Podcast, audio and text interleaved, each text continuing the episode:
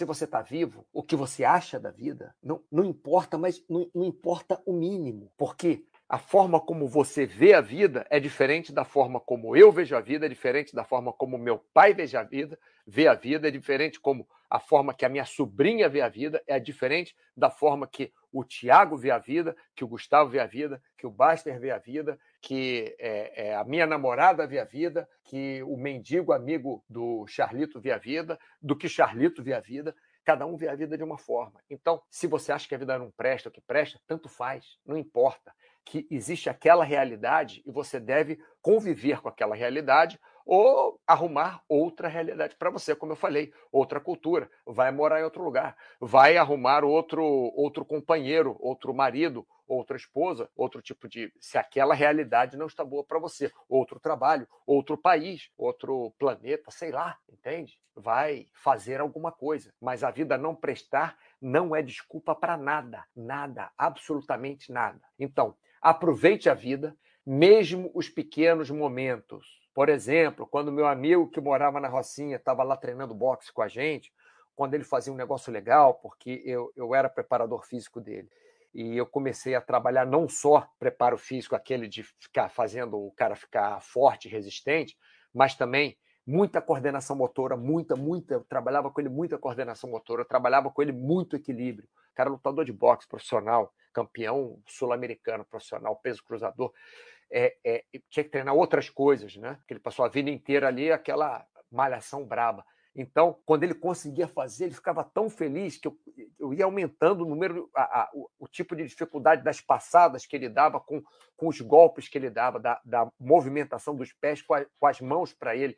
E, e, e, é, botava coisas complicadas, até às vezes eu mesmo não conseguia fazer, ele conseguia porque ele era melhor do que eu.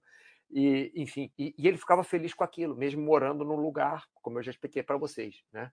Então, olha só, quando vocês olham para trás, às vezes, né, você não fala, poxa, como eu era feliz e não sabia. Não, não tem uma dessa de vez em quando? Não tem uma dessa de você é, falar, poxa, aquela viagem foi bem legal, devia ter aproveitado mais. Não, não tem uma dessa. Eu acabei de ir agora para Lisboa, fiquei três dias em Lisboa. É, de avião é pertinho daqui onde eu moro. Aí fui lá com a minha namorada, ela estressadíssima com o negócio do trabalho dela e eu estressadíssimo com outras coisas. Cara, a gente ficou três dias em Lisboa, não fizemos nada de espetacular, vimos lá monumento, é, comemos um docinho daquele gostoso pra caramba, pastel de nata e enfim, é, fomos dormir, dormir cedo, é, passeamos bastante pela rua, andamos quatro horas por, por dia, pelo menos quatro horas, e não fizemos nada demais. Mas, cara, quando eu vejo as fotos, eu falo, cara, que legal. Isso foi semana passada. Que legal, que bom, que bacana. Mas às vezes a gente está naquele legal, naquele bom, naquele bacana e estamos reclamando.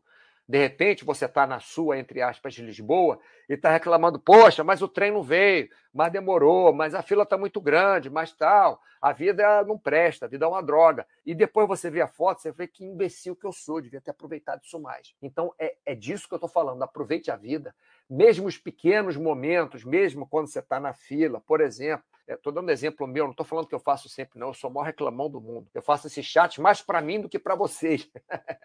eu sou o maior reclamão do mundo. Aí ela estava na fila lá, ela estava quase uma hora na fila lá, não aguentando mais, depois da viagem e tal, não sei o quê, para pegar o passe, sei lá do que. Aí eu saí lá pelo aeroporto, umas coisas ainda fechadas, aí comprei um, um pastelzinho de nata para ela, aquele pastelzinho de Belém, não.